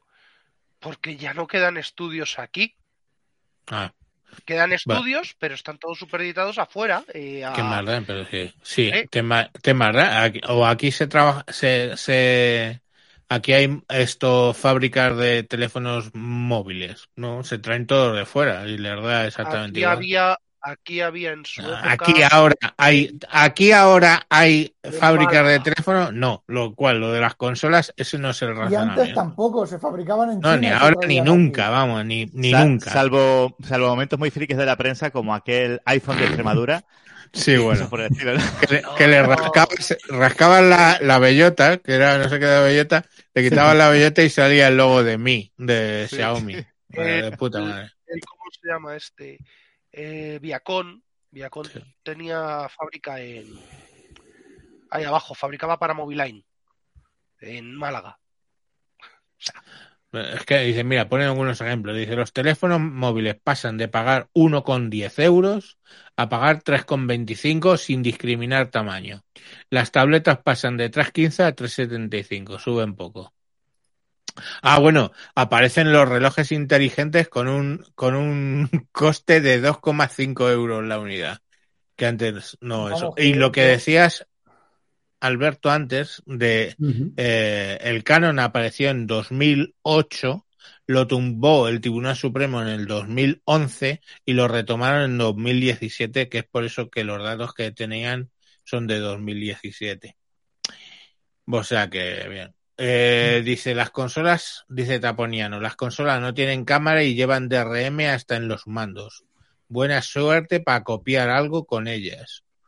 Tienen navegador y puedes entrar en Cuevana y lo he probado. O sea que mm, va a ser La, X, Se la. Xbox es maravillosa para Se eso. les ha olvidado las consolas, como se les ha olvidado lo de los violadores estos en la ley trans y como No. se les ha olvidado que los no vertebrados en la ley animalista. Se le- y los, eh, oh, les- se les ha olvidado una cosa que dice Jorge Lama y está bien. Dice, empezarán a cobrar por tener Google Drive y similares. Eso se les ha olvidado. Efectivamente, las nubes eh, se les han se les han olvidado. Bueno, Y- ahí, ahí la cosa va más por otros derroteros que por el tema del uso del DSMA, que por el cual te pueden chapar. De hecho, ya lo hacen para los compartidos. Eh, material que ellos detecten en su base de datos que, que es pirateado, por ejemplo, no lo puedes, lo puedes tener en tu drive personal, pero no lo puedes, por ejemplo, compartir de momento. Vete a saber si un día directamente te impiden tenerlo o cosas por el. No, nos vamos a ir, pero con un pequeño apunte sobre Twitter de 10 minutos. ¿eh? No, no nos enrollemos hablando de eso. Eh, a ver, queridos hermanos, Twitter, autentificación en dos pasos. Twitter ha quitado la autentificación en dos pasos. ¡Oh! oh! No. Twitter ha quitado la autentificación en dos pasos con SMS, porque les cuesta dinero mandarlos, coño. Para eso tenéis el Google Authenticator, el Microsoft Authenticator y su puta madre Authenticator. No necesitas un puto SMS para nada. De hecho, yo personalmente, Javier Fernández, detesto lo que la seguridad basada en SMS, porque tú en un momento dado puedes tener cobertura wifi en tu casa y lo del wifi calling todavía no está muy implantado, los SMS puedes que en tu casa no tengas cobertura de móvil ¿eh? y me tengo que ir a la ventana del balcón y esto me ha pasado porque un puto programa de mierda me mandaba un SMS para autentificarme. Entonces eh, tenía que poner el teléfono en el balcón para que recibiera la señal del SMS y luego volverme a mi habitación para poner ese código SMS en la, en la máquina. Entonces, ha caducado el tiempo y tenías que pedir otro. Imagina, que se lo han caducado, que lo han quitado, pues bien quitado, a tomar por culo bicicleta la doble autentificación con SMS. Pero Lo si que el- pasa es que lo han comunicado no también muy mal, ese. ¿eh? ¿Por lo qué? han comunicado muy mal porque el- ah, porque no es que lo quiten sin más, es que lo dejan para los premium, pero al mismo tiempo dices, pero si es una caca usa el otro, pero y entonces si lo dejas solo para el premium parece que en realidad lo estás elevando. Y, es, y no sé, quedó eso muy raro, muy raro. No, a ver, eh, lo No, dejan no, no, solo para si es que Espera, lo dejan solo para Premium porque Premium pagan y entre las Claro. cosas que pagan, pues ese dinero lo Claro, tienen claro, para enviar SMS. Eso tiene su lógica. Eh, Samuel, Pero, pero es que eso es lo que a lo que iba, que la forma de comunicación lo que ha provocado es eh, miles de, de risas y de gracias eh, de, de los de los clásicos eh, usuarios avanzados, los mismos que protestaban por cosas del API hace un par de meses y tal, y de, oh, es que se va a acabar esto, me voy a más todo. Cierra y, y cierra la cuenta ya de, ya de paso de que tiene dice Da- David Eh, Silgo, no, la vergüenza es que no tengas cobertura en 2023 con mucho 5G. Sí, porque claro, penetra menos, y eso está 5G, claro, pero... con 5G. No, la vergüenza es, David Silgo, es que llegado esta fecha, este 2023, lo del Wi-Fi calling no esté en todos los operadores. Y está en Movistar en algunos, está en Vodafone en algunos eh, teléfonos. Yo lo tengo en, el, en, algún, en este teléfono con Vodafone. Y si tienes cobertura Wi-Fi, a través de unos equipos que hacen la conversión Wi-Fi a la llamada de teléfono normal, directamente tienes cobertura y puedes hacer las llamadas y funciona de puta madre. Pero, coño, pues eh, no, no lo han implantado, dices, Alberto. Oye, una pregunta, y ahora que os tengo aquí, seguro que más de uno estáis usando el Google Authenticator este. Sí. Si lo tienes en el móvil y por lo que sea, formateas el móvil, pierdes el móvil, ¿qué pasa con la... No. Básicamente. Sí. Eh, lo- te recomiendo jodido. uno que tenga un mínimo soporte en la nube como Authy o Microsoft Authenticator. Sí. Google Authenticator es en tu móvil y en tu móvil. Te puedes guardar una copia de seguridad o lo que sea, de, pero es en tu móvil. O sea, mucho cuidado con eso. Es que eso, me, cuando veo que tanta gente con lo de Twitter estaban poniendo como alternativa al Google Authenticator, digo, hay mucha gente que no está familiarizada con estos programas. Como no tengan cuidado con eso, en de tenerlo so- eh, solo los accesos en un dispositivo, Eh, ojo con eso. Perdona que te corrija, Moisés. Yo no, sé- no sé en concreto lo que concretas ahí, pero yo cuando pasé del Xiaomi al Samsung, instalé el Google Authenticator y me apareció todo lo que tenía yo ya puesto ahí en el Google Authenticator, ¿eh? Pero pasaste. Funciona. No. No pasé nada, ¿qué cojones? Co- co- cogí y lo instalé, el equipo este lo instalé como nuevo, porque a mí eso de pasar de uno a otro no me gusta. Y directamente mm, me cogió todo lo del Google Authenticator. Eh, verifica eso un poco. Hasta hace ¿no? poco solo funcionaba local y, y a raíz de esto de Twitter he vuelto a ver mensajes advirtiendo de eso. Yo ya no uso el, el, el de Google. Pero vamos, por lo que a yo lo lo tengo y he- en la nube. Yo lo tengo y he cambiado varias veces de teléfono. Tienes que desactivar Yo primero la diría aplicación que en el no, viejo. ¿eh? Ah, lo que dice David. Vale, ah, vale, vale. sí, eso sí lo hice, claro, cierto, cierto. Pasarlo es desactivarlo y lo desinstalas, pero en principio sí que claro. puede. Pero si Pero pierdes el le- móvil, tío, Ahí voy. No, no pierdes nada, no pierdes No, no, nada. no. Tú pierdes el móvil No. y no lo puedes quitar. No Claro. lo puedes desactivar. Exacto. Ahí jodido. Ahí está. Bueno, Es lo que bueno. la advertencia Eh, que estaba leyendo por yo llevo, llevo dos años con desde que implanté el, MFA en la empresa eh, y he pasado por tres proveedores di- diferentes y en ningún caso, en ningún caso, ni Apple ni, ni Android, eh, las, ni las herramientas de, de copia, ni el eh, tal, no, todo pasa, todo pasa por ir a la cuenta raíz, desactivar, desvincular el móvil viejo y vincular el móvil nuevo. Es, eh, es que es, es que es de primero de, de, MFA. Eh, sabemos que eh, Android tiene una partición eh, con Samsung está dentro del Knox, con Xiaomi está dentro del, del Secure Space, en, en, en Huawei tiene también la suya, otras ROM cocinadas no tienen ni siquiera eso. Eh, eso es imposible copiarlo, es imposible acceder desde la, desde la ABD, desde el bridge de depuración, no se puede copiar ese, ese tipo de datos, con lo cual eh, dentro de, auguro, dentro de un par de, de ciclos de móviles habrá mucha gente diciendo ¿qué mierda es esto? ¿Por qué no me devuelven los SMS? Yo a mí, Bueno, del SMS a mí me parece decimonónico y me quedo corto, vamos, no sé.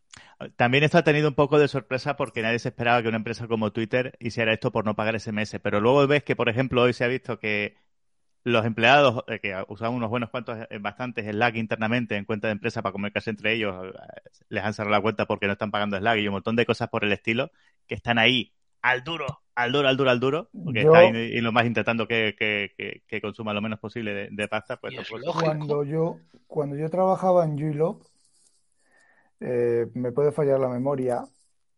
eh, nosotros activábamos por SMS porque era lo que, lo que había en ese momento, ¿vale?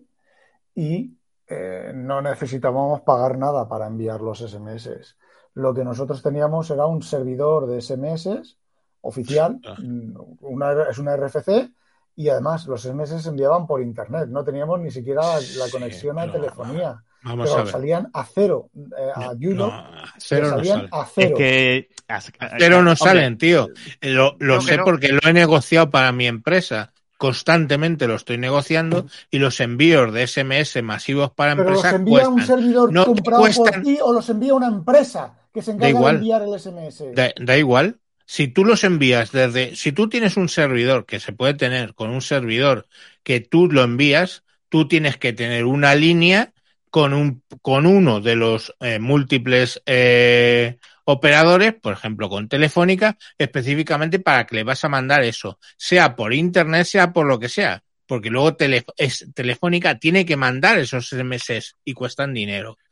Vale que no los pagas, yo no los tengo, no, no recuerdo ahora mismo la negociación, pero eh, cuando estaban a veintitantos céntimos, yo estaba pagando seis en, esos envíos. Ahora pagamos menos, pagamos ni un céntimo por, por SMS, pero pagar pagas, coño, claro, porque a ellos les cuesta dinero o, o pretenden eh, que os cuesten dinero, ¿vale? Eh, bueno, em, vamos a dejarlo para no pasarnos mucho de, de hora. Anyway, todo el- que todo el mundo deje de usar los SMS para el esto de dos pasos porque es, es inseguro y es una caca y que se pasen a, a aplicaciones. Yo ap- a- apoyo eso totalmente. Pues sí, es que es que son- eh, eh, es, es, es muy antiguo, muy antiguo Pues, eso. Si eres un gandulete, a una UBK o algo de eso. Que solo tienes Uy, que enchufarla y, se- y se Ha habido muchos casos de hackeo de dos pasos porque alguno ahí ha esnifado el, el SMS por la conexión normal de telefonía y ya, ya, to- ya- ya Sí. está. Mira, Rafa, mira qué bonita es mi UBK. No distingo bien que es una UBK. Una, una UBK, vale. Ya, Eh, claro. Es una Bueno. de doble de doble código. Vamos a, a dejar el, el programa ya por hoy. Eh, agradecer a las personas que lo están siguiendo en directo y que han comentado, pues muchas, muchas gracias.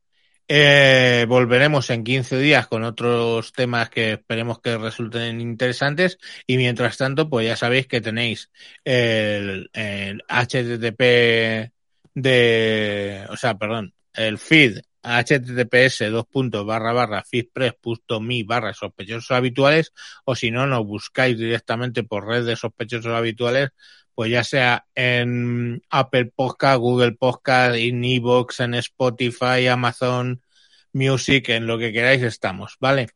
Venga, buenas noches y muchas gracias a todos. Adiós.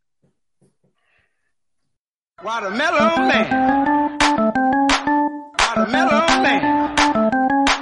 Watermelon Man.